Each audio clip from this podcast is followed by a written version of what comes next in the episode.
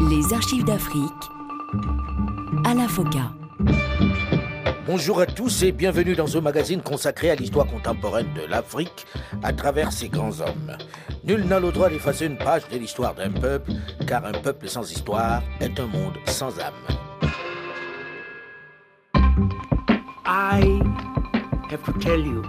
Je dois vous dire, je ne peux pas rester silencieux quand des gens sont punis pour quelque chose qui n'est pas de leur faute. D'abord le genre, quand des femmes sont exclues pour la seule et simple raison qu'elles sont femmes. Mais pour moi, ce qui est encore plus pernicieux, c'est que des individus soient punis et subissent toutes sortes de choses affreuses seulement à cause de leur orientation sexuelle. Je suis contre une telle injustice aussi ardemment que je me suis opposé à l'apartheid. Il était l'homme de tous les combats contre l'injustice. Celui qui, alors que le régime d'apartheid en Afrique du Sud écrasait, avilissait, malmenait, chosifiait la majorité, lui prônait la non-violence et refusait la vengeance. Il est celui qui, une fois le régime raciste tombé et Nelson Mandela au pouvoir, conduit la célèbre commission Vérité et Réconciliation, sur la base de la théologie de l'Ubuntu, basée sur la conciliation. Un exercice particulièrement audacieux et périlleux dans un pays où les blessures de l'histoire récente sont encore ouvertes et même purulentes. Monseigneur Desmond Pilot Tutu. Je ne suis pas en train de me moquer. Je ne tolérerai pas que vous me parliez comme ça. Je n'accepterai pas. J'essaie de vous répondre de mon mieux. Eh, excusez-moi, Madame Madikizela Mandela. Je ne veux pas vous faire sortir de ce tribunal, mais si vous continuez à vous comporter ainsi, je n'aurai pas d'autre option. Je ne vous veux pas dehors, mais cette audience doit se poursuivre dans la dignité. Le ton au sein de ce tribunal est tendu, et cela va durer plusieurs mois, avec des acteurs de tous bords. Monseigneur Desmond Tutu tient face aux différents acteurs, criminels et personnalités du régime de l'apartheid et les mouvements de la lutte de libération qui y défilent. Le monde entier découvre ce personnage dont le combat, mais également l'humour et le rue communicatif sont désormais familiers.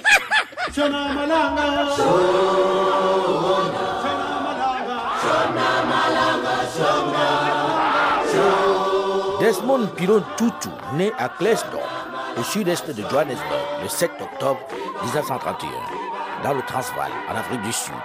Il est le deuxième des trois enfants de Zakaria Zililon Tutu, d'origine Kosa, et de son épouse Aleta, une Tswana.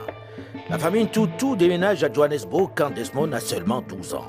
C'est le moment de l'instauration du système d'apartheid, mot qui vient du français à part et signifie séparation en afrikaans, la langue des Afrikaners. Certains auteurs affirment qu'il est utilisé pour la première fois en 1917 par Jan Smuts dans l'un de ses discours, bien avant qu'il ne devienne Premier ministre en 1919. Il s'agit d'une politique de développement séparée des populations en fonction des critères ethniques et linguistiques dans des zones géographiques choisies. Cette politique est officialisée à grand renfort de lois et règlements à partir de 1948 par le Parti national, dirigé par le pasteur calviniste Daniel Malan. La population est classée en quatre catégories principales. Les Blancs, les Indiens, les Métis et les Noirs. Les villes sont réservées aux Blancs. Les autres communautés sont confinées dans des ghettos. Des Bantoustans, des régions entières encerclées de barbelés où sont cloîtrés les Noirs, considérés comme des citoyens de seconde classe. Ils n'ont droit qu'à 13% du territoire. L'apartheid, terme générique, est divisé en deux branches.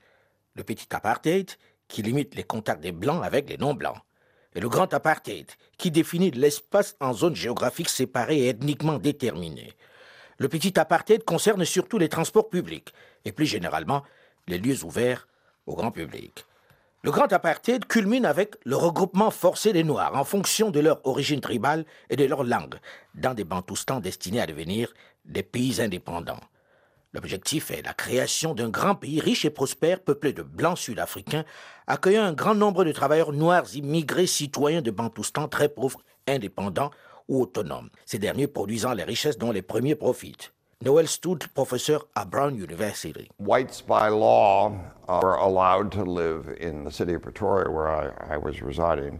Les Blancs avaient légalement le droit de vivre comme ils l'entendaient dans la ville de Pretoria, où moi-même je vivais. Les Africains n'avaient pas le droit d'être propriétaires terriens ou de passer légalement la nuit dans la ville de Pretoria, à moins d'y être autorisés par leur patron blanc.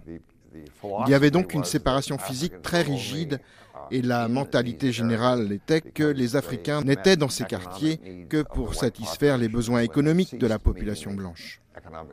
Et lorsqu'ils cessaient de satisfaire ces besoins, qu'ils perdaient leur emploi, ils n'avaient aucune raison de se trouver à Pretoria. Ils pouvaient alors être arrêtés, déportés et renvoyés d'où ils venaient, dans les régions rurales. En ce qui concerne ceux qui vivaient légalement dans la société de Pretoria, tous les services publics, que ce soit les bus, les restaurants, les hôpitaux, les écoles, tous étaient séparés. C'était le résultat de la pression qui s'était progressivement développée, à la fois dans le monde et dans le pays, de l'apartheid. Une philosophie de séparés mais égaux s'est développée selon les défenseurs de l'apartheid. Tout comme les Américains et les Canadiens ont leur propre pays, ils ne peuvent pas venir ici, ils ne peuvent pas voter ici, ou faire ce qu'ils veulent sans la permission du gouvernement. Donc, en Afrique du Sud, c'était un pays de blancs, une société de blancs. Et les populations africaines de Pretoria et des autres soi-disant régions blanches se sont agrandies considérablement au fil des années. Et statistiquement, il y avait plus de zones peuplées d'Africains que de zones peuplées de Blancs. Étant donné ce changement démographique, imposer une ségrégation de la population nécessitait de plus en plus d'oppression policière et la violence s'est généralisée.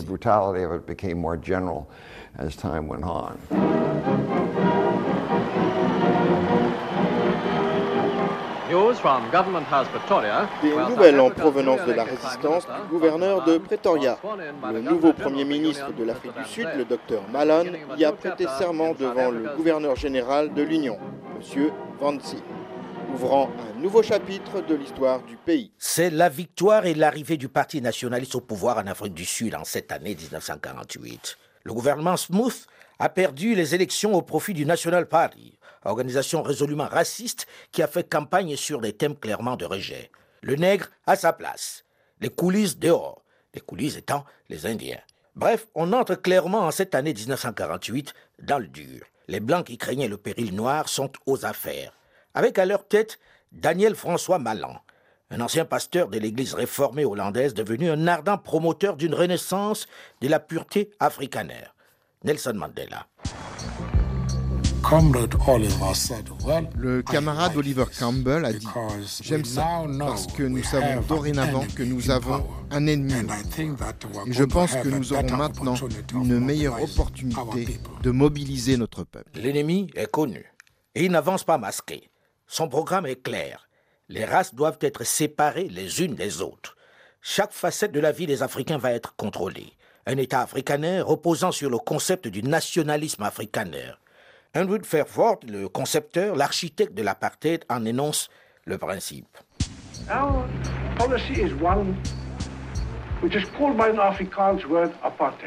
Notre politique porte comme nom un mot africain, apartheid. Et je crains qu'elle ait si souvent été mal comprise. Elle pourrait tout aussi bien, peut-être bien mieux, être décrite comme une politique de bon voisinage. Elle consiste à accepter qu'il existe des différences entre les gens et que même si ces différences existent et que vous devez les reconnaître, vous pouvez aussi en même temps vivre ensemble, vous entraider. Mais cela ne peut être fait que lorsque vous agissez comme le font toujours les bons voisins. Le gouvernement distingue désormais quatre groupes raciaux avec une hiérarchie claire établie par une loi baptisée Population Registration Act. Au sommet, on a les Blancs, c'est-à-dire les Afrikaners, c'est les Britanniques, auxquels ils vouent tout de même une certaine haine en raison de leur pseudo-libéralisme. Puis viennent les Indiens, descendants des coulisses, recrutés un siècle plus tôt pour travailler dans les plantations de canne à sucre du Natal. Le troisième étage de la pyramide est constitué de métis ou colored people, issus pour la plupart du métissage entre blancs et malais au cours de la conquête du pays au XVIe siècle. Et au bas de l'échelle, les noirs ou bantous, qui représente alors les deux tiers de la population sud-africaine. Un groupe trop important qu'il faut essayer de diviser puisque le Population Registration Act va les diviser en neuf ethnies avec comme base la langue. Parmi ces ethnies, les Zoulous et les Xhosa. Pour ces trois groupes non blancs, le National Party se réclamant des saintes écritures va instaurer des textes les plus inimaginables. Interdiction de mariage mixte, pénalisation des relations sexuelles entre blancs et non blancs, habitats séparés répartissant racialement les zones urbaines de résidence, retrait du droit de grève aux travailleurs noirs et même interdiction d'accéder à la formation professionnelle. Ces textes ne sont que le début d'un processus qui, chaque jour, se durcit. Le sommet est atteint en 1953 avec le Reservation of Separate Amenities Act, qui interdit formellement aux gens de couleur l'usage des toilettes et fontaines publiques réservées aux seuls blancs. Dans ce texte, on découvre même qu'un blanc a l'interdiction formelle d'enseigner la lecture à un domestique africain mais également que celui qui ose prendre la parole dans une réunion publique rassemblant plus d'une demi-douzaine de Noirs encourt une peine de trois ans de prison. Évidemment, une telle batterie de mesures répressives ne pouvait que susciter l'organisation des communautés brimées. La Ligue des jeunes va initier une campagne de protestation par des actions populaires non violentes sur le modèle de Gandhi. Gandhi, un autre jeune avocat qui a séjourné quelques décennies plus tôt en Afrique du Sud et qui a fondé le Natal Indian Congress, dont l'objectif était la reconnaissance des droits civiques des Indiens. C'est dans ce cadre de séparation où les Noirs, qui représentent deux tiers de la population, sont réunis dans des bantoustans, que va vivre le jeune Desmond. J'ai grandi dans un township et on n'avait pas grand-chose, pas de toilettes. Mais bon, c'était il y a 70 ans.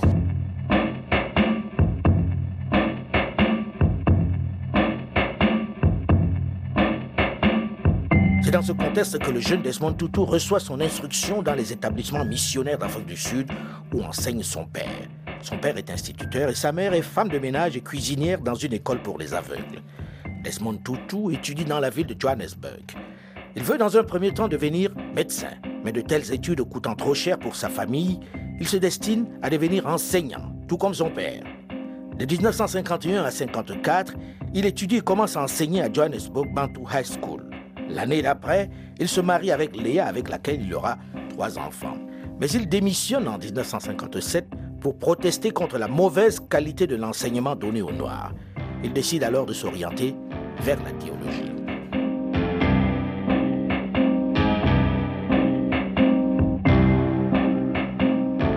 Alors que Desmond Tutu suit ses études de théologie, dans un climat d'oppression intensifié par l'arrivée aux affaires de Henry Verwoerd, le théoricien même de l'apartheid, c'est un autre événement, une autre tragédie qui polarise l'attention des autorités et qui va donner une tournure différente à ce procès. Les faits.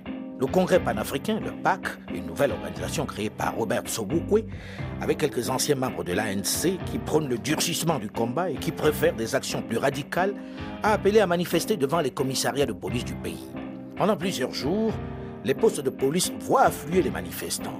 Jusqu'à ce jour du 21 mars 1960, où plusieurs se dirigent vers le commissariat de Sharpeville, un township situé au sud de Johannesburg.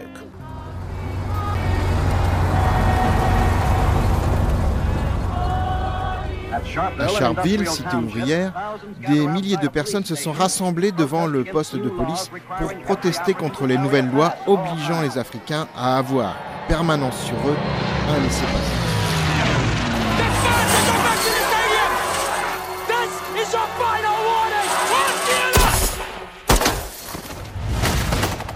Les policiers vont tirer sur les manifestants désarmés.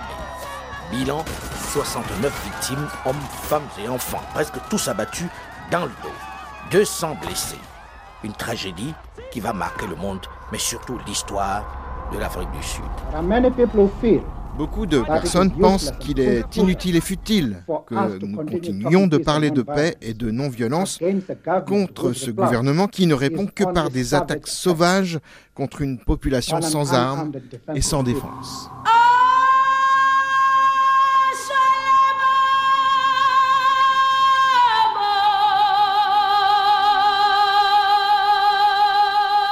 Malgré les condamnations de la communauté internationale, les autorités sud-africaines, contre toute attente, décrètent l'état d'urgence et interdisent purement et simplement la PAC, le Congrès panafricain, mais aussi l'ANC, l'African National Congress. Et cette interdiction est aussitôt suivie de perquisitions et d'arrestations des leaders des différents mouvements. Nelson Mandela est encore une fois embarqué et enfermé avec une quarantaine de ses camarades. C'est à nouveau le début d'un long et unique procès qui se termine finalement le 21 mars 1961 par l'acquittement des accusés.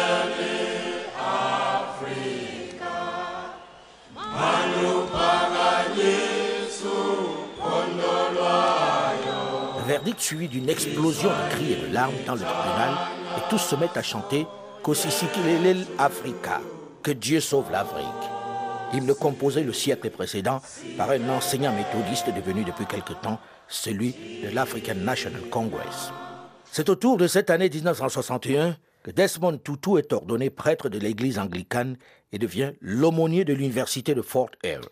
Fort Eyre est à l'époque une des seules universités pour les Noirs d'Afrique du Sud et d'Afrique australe où les principaux dirigeants actuels du pays ont étudié. 28 août 1963, Washington, D.C. This nation will rise up and live out the true meaning of its creed. We hold these truths to be self-evident that all men are created equal.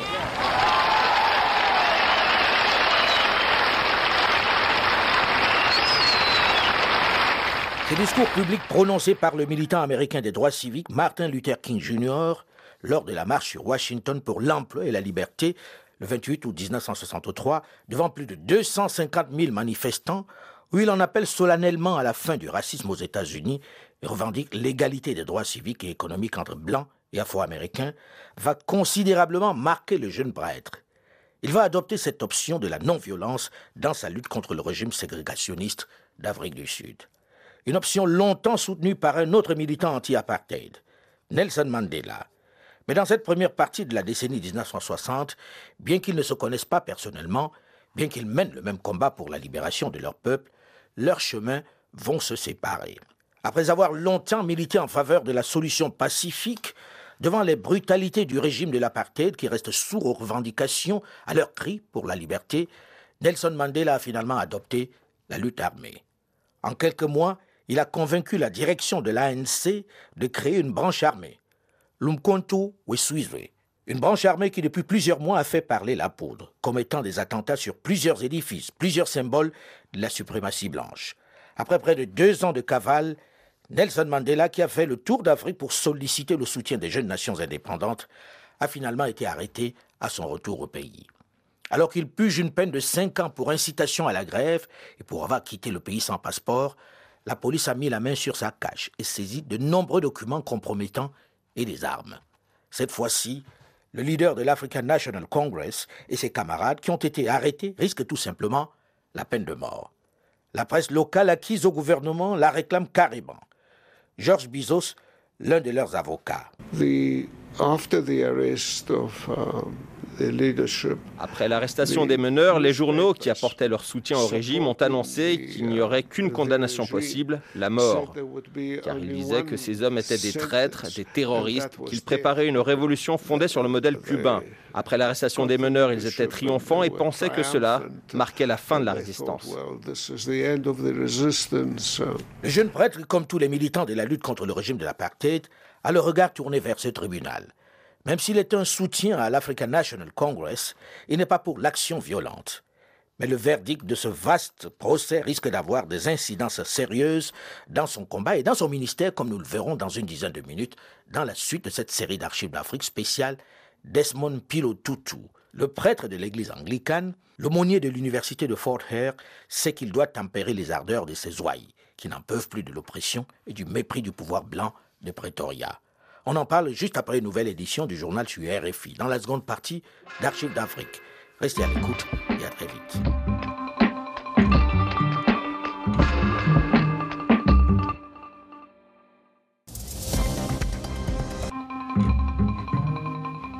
Les Archives d'Afrique à la FOCA. Bonjour et bienvenue à tous ceux qui nous rejoignent seulement maintenant dans la seconde partie de ce magazine consacré à l'histoire contemporaine de l'Afrique à travers ses grands hommes. Nul n'a le droit d'effacer une page de l'histoire d'un peuple, car un peuple sans histoire est un monde sans âme.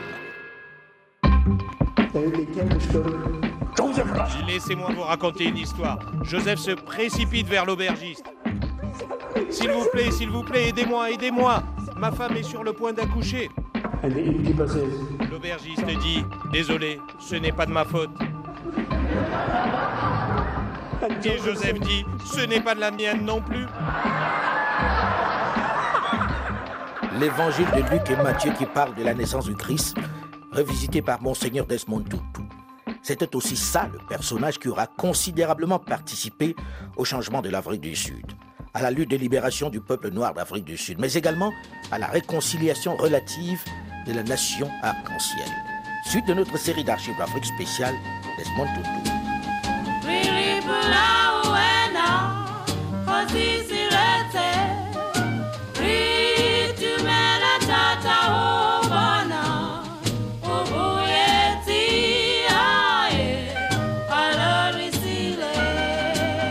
Après avoir renoncé à des études de médecine parce qu'il n'avait pas les moyens de les financer, Desmond Tutu a finalement suivi celle de théologie et a été ordonné prêtre en 1961. Il est l'aumônier de l'université de Fort Hare. Fort Hare est à l'époque une des seules universités pour les Noirs d'Afrique du Sud et d'Afrique australe où les principaux dirigeants actuels du pays ont étudié. Il doit s'employer à convaincre ses ouailles de son choix de la non-violence dans une Afrique du Sud en proie à un racisme, à un apartheid institutionnel particulièrement violent vis-à-vis des Noirs, traités et considérés comme des citoyens de seconde zone, parqués dans des townships insalubres. Une épreuve particulièrement ardue dans un climat où certains partisans de la non-violence ont, face au mépris des autorités, face au cynisme du pouvoir, basculé dans la violence. Nelson Mandela a finalement été arrêté.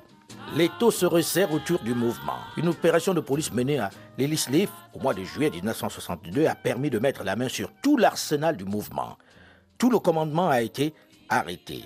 Et tous risquent désormais la peine de mort. George Bezos. En 1963, alors qu'il était en prison, les autres leaders du Congrès national africain furent arrêtés pas loin de Johannesburg, dans la ville de Rivonia. La police y avait trouvé des documents et ont convaincu certains membres du mouvement à dénoncer les leaders et fournir des preuves incriminantes. C'était le début du procès de Rivonia contre les meneurs. Nelson Mandela, Walter Sisulu, Govan Benki et les sept autres. Mandela va retourner cette fois-ci devant le tribunal avec ses camarades pour un chef d'accusation plus lourd. George Bizos est l'avocat qu'ils ont choisi. By that time, uh, Nelson Mandela and I were good friends. Uh, uh, I was also à cette époque, Nelson Mandela et moi étions de bons amis. J'étais aussi le premier avocat à travailler avec Domano Okwe, le premier avocat noir du pays. Il était d'un an mon cadet, mais nous étions devenus amis à l'université. Il n'était pas légalement autorisé à travailler dans le secteur des Blancs, mais néanmoins avait le soutien du barreau et des doyens. Ils nous ont dit, si vous êtes d'accord pour travailler ensemble, nous vous soutiendrons. J'étais devenu ce qu'on appelle communément un avocat politique dans les années 50, début des années 60. L'équipe juridique était menée par Bram Fischer qui, comme vous le savez sûrement, était à la tête du Parti communiste. Il a constitué une équipe de quatre avocats, moi y compris, pour l'aider à défendre les gens accusés à l'époque d'actes de sabotage, ce qu'on appellera plus tard du terrorisme. La peine encourue pour ce genre de crime était la même que pour des actes de trahison, soit la peine de mort. Cette fois-ci, la partie va être plus complexe que lors des passages précédents devant la justice. Les chefs d'accusation, faits de sabotage, sont passibles de la peine de mort et les médias, presque tous favorables au régime d'apartheid, exigent clairement les têtes des poseurs de bombes. On dénombre au moins 200 actes de sabotage. Georges Bizos. um, leadership, après l'arrestation des meneurs, les journaux qui apportaient leur soutien au régime ont annoncé qu'il n'y aurait qu'une condamnation possible, la mort.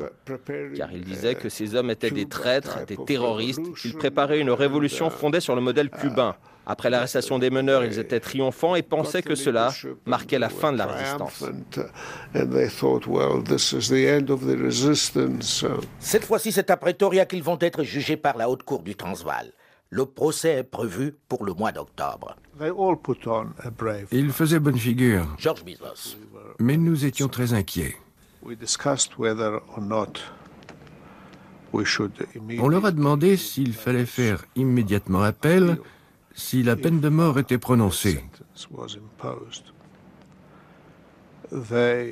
Ils ont tous refusé, de façon unanime. Mais s'ils refusent de faire appel en cas de condamnation à mort, ils veulent dans le même temps vendre chèrement leur peau, se servir de ce tribunal pour faire entendre leur cause. Ils préparent donc leur défense avec leurs avocats. We made a decision as lawyers together with our clients. After all, Nelson Mandela was a lawyer himself. Nous avons pris une décision, nous les avocats, et en accord avec nos clients. Après tout, M. Mandela était lui aussi avocat. Nous avons décidé de faire des accusés les accusateurs. Quand on leur demanderait s'ils plaidaient coupables ou non coupables, ils répondraient ⁇ Je ne suis pas coupable, le gouvernement devrait être à ma place aujourd'hui pour répondre de ses actes. ⁇ Et le juge de répondre ⁇ Non, je ne veux pas d'un discours politique, mais il devait écouter chacun de mes clients, l'un après l'autre, lui répondre ⁇ Nous n'avons rien fait de mal, nous nous sommes rebellés contre des lois injustes, ceci est un simulacre de justice. Mais si la technique est celle-là, de transformer l'accusateur en accusé, Mandela, lui, a l'intention de frapper les esprits. Il a préparé un texte, un long texte qu'il veut lire au tribunal. C'est davantage un manifeste qu'une défense. Il présente la première mouture à George Bezos. Quand on a eu le brouillon entre les mains, un frisson m'a parcouru les chines et j'ai dit Nelson, tu sais que ce texte risque d'être mal interprété. Ils vont dire que tu cherches à mourir en martyr. Je ne crois pas que ce soit indiqué. Govan Beki était lui aussi parmi les prévenus, un des leaders de l'Umkoto Wesuzwe. On ne peut pas dire au juge Faites ce que vous voulez, peu importe. Or, c'était l'effet que produisait la première version du discours de Nelson.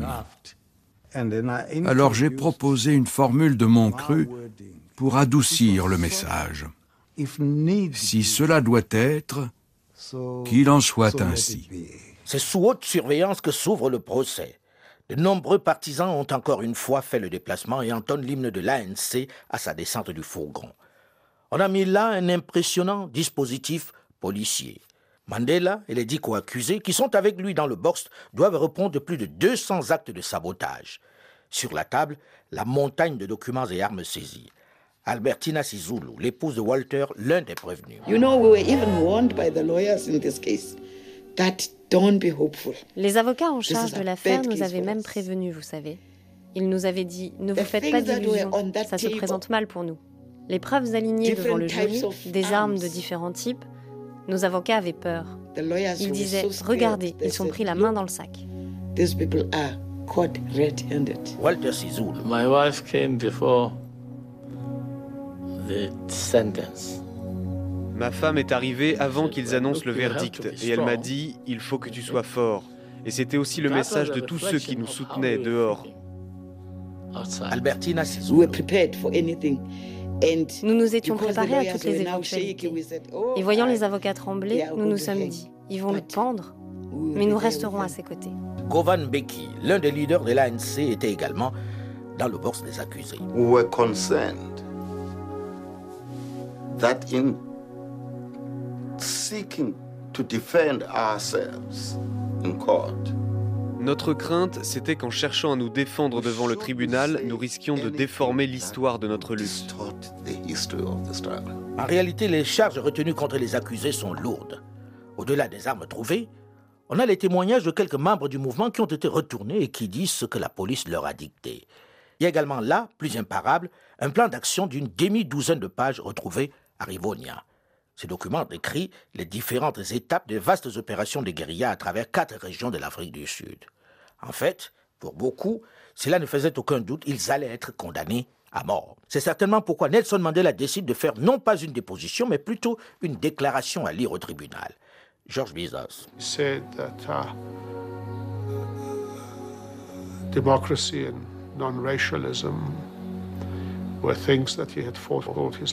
Il disait qu'il s'était battu toute sa vie pour l'égalité et la fin du racisme, et dans sa première ébauche, il avait écrit qu'il était prêt à mourir pour ce combat. Après discussion, il accepta de rajouter trois mots pour rendre son discours moins provocateur.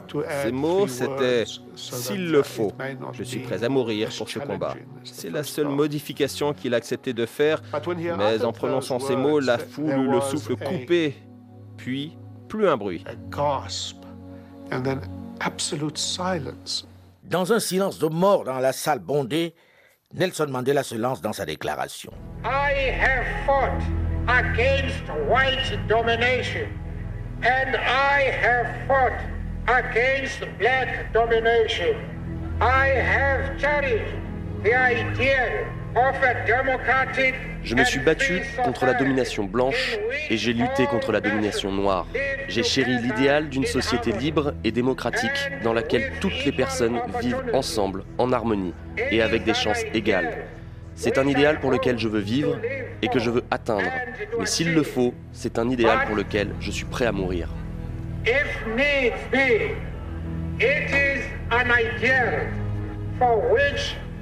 I am prepared to die. Albertina Sizulu. You know, it became dark in court. You know, we didn't even know that the, the, the clouds are gathering. It became dark and the rain just... L'obscurité s'est faite dans le tribunal. Nous n'avions pas vu les nuages se former. L'obscurité s'est faite et il s'est mis à pleuvoir. Mm. Puis le silence. Après ça, nous nous sommes dit, ce sont ses derniers mots. D'un strict point de vue juridique, sa stratégie ne sert pas vraiment ses intérêts. Mais il a surtout à cœur d'exprimer, d'expliquer sa propre pensée politique, de se faire l'écho des attentes, des doléances de son peuple. Se référant à l'histoire et à la tradition, Mandela évoque le marxisme, les grandes démocraties, et met surtout l'accent sur le fait que la législation sud-africaine prive les Africains de leur dignité, détruit leur vie de famille et par conséquent leur société. Pendant les plaidoiries de la défense, partout dans les grandes capitales occidentales, on fait pression sur le gouvernement sud-africain pour qu'il ne les envoie pas à la mort. Certains organisent même des veillées à la cathédrale Saint-Paul à Londres. Le Conseil de sécurité des Nations Unies va même adopter une résolution enjoignant le gouvernement sud-africain de mettre fin au procès et d'amnistier les prévenus. Il faut tout de même mentionner que les États-Unis d'Amérique et l'Angleterre vont s'abstenir au cours du vote. Quelques jours avant le verdict, malgré la tension, Nelson Mandela, qui a repris ses études, passe avec succès ses examens.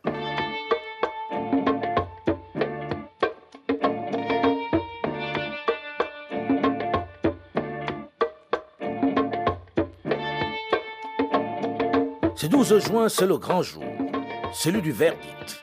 La tension est à son comble dans le tribunal bondé de Pretoria. Une foule importante s'est massée dehors en agitant des bannières et des drapeaux et scandant les slogans de l'ANC. Après les deux plaidoyers des avocats, le juge se retourne vers les accusés. Après un court exposé des faits, il prononce son verdict. I am by no means convinced that the motive of the accused je ne suis aucunement convaincu que les motivations des accusés aient été aussi altruistes qu'ils ont tenté d'en convaincre la Cour. La condamnation à l'encontre de tous les accusés est la prison à perpétuité. Emprisonnement à vie. L'auditoire explose de joie. Les prisonniers sont aussitôt entraînés hors du tribunal. Ils avaient espéré au moins embrasser leurs proches.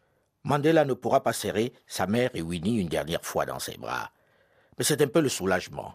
Ils ne seront pas exécutés. Cette peine, bien que lourde, est vécue presque comme un soulagement. Winnie, toujours aussi digne et forte, fait une déclaration. Je ne perdrai jamais espoir. Et mon peuple ne perdra jamais espoir. D'ailleurs, nous savons que le travail continuera. Pour les avocats des condamnés, c'est aussi le soulagement. Georges Bizos, l'un d'entre eux. I think at the request of the government as well. Je pense qu'à la demande aussi du gouvernement, ils n'ont pas annoncé une peine capitale parce qu'ils s'attendaient à ce que cela complique encore plus les choses pour le gouvernement d'Afrique du Sud.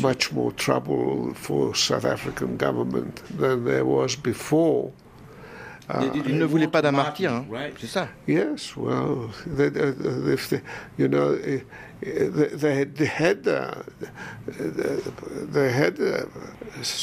oui, vous savez, les tribunaux avaient déjà condamné des gens à être pendus par le passé.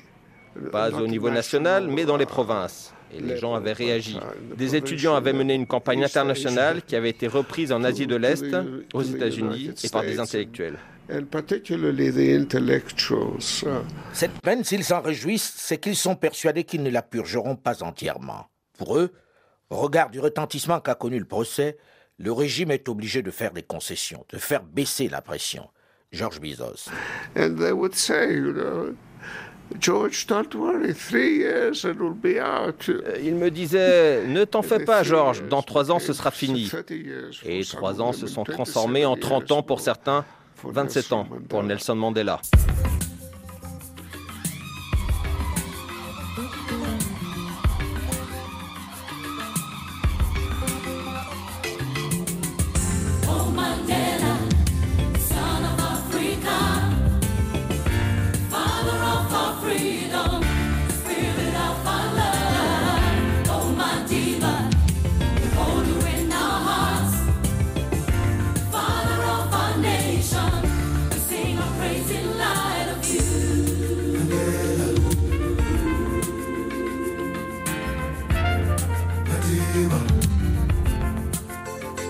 Desmond Tutu, même s'il était pour la cause défendue par les militants de l'African National Congress, ne partageait pas leur option violente.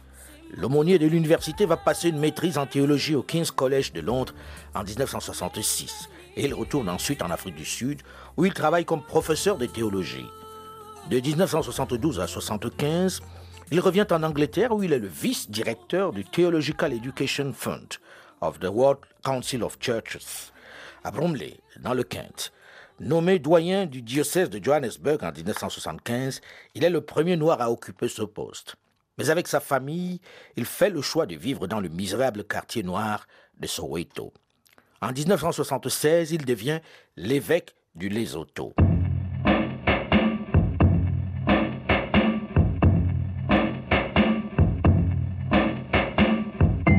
16 juin 1976. Dans la banlieue noire de Soweto, des dizaines de milliers de jeunes descendent dans la rue à l'appel du mouvement Conscience Noire pour manifester contre la décision de MC Bota, le ministre de l'Administration du Développement et de l'Éducation bantou, d'introduire l'Afrikaans au même titre que l'anglais dans toutes les écoles noires. Des jeunes des lycées et collèges qui défilent pacifiquement, armés de pancartes conspuant l'Afrikaans et le Premier ministre John Vorster et saluant Lazani, nom que les mouvements africanistes donnent alors à l'Afrique du Sud, vont être chargés par la police anti-émeute qui tire à balles réelles. C'est le carnage. Bilan de cette tragique journée, 23 morts. Des adolescents qui manifestaient contre une réforme scolaire injuste. Les cliniques sont débordées d'enfants blessés. Le lendemain, les affrontements se poursuivent puisque désormais les jeunes excédés s'en prennent aux magasins et aux bâtiments publics. Soweto est investi par 1500 agents de police lourdement armés de fusils automatiques, de pistolets paralysants et de carabines. Les hélicoptères investissent le ciel des townships. Seulement cette violente répression a réveillé la colère contenue de toutes ces cités dortoirs noires. La révolte se propage dans tous les townships du pays. La répression est violente. Plus de 500 morts et au moins autant de blessés. Cette tragédie, qui a un retentissement planétaire, va également révéler un peu plus d'Edmond Toutou aux yeux du monde, comme nous le verrons la semaine prochaine dans la suite de cette série d'archives d'Afrique spéciale Desmond Tutu. Mais en attendant, vous pouvez d'ores et déjà réécouter cette émission sur le site de RFI à la rubrique podcast ou sur le site archivesdafrique.com ou tout simplement l'écouter sur votre téléphone portable en téléchargeant gratuitement l'application Archives d'Afrique sur iOS ou sur Google Play. Vous pouvez également réagir comme vous le faites toujours sur notre page Facebook, la première sur notre antenne, grâce à vous évidemment. Olivier Raoul, Delphine Michaud et Alain Foucault, nous vous donnons quant à nos rendez-vous la semaine prochaine, même heure, même fréquence, pour la suite de cette série d'archives d'Afrique spéciale Desmond Tutu. Dans un instant, une nouvelle édition du journal sur Radio France Internationale. À très vite. Une semaine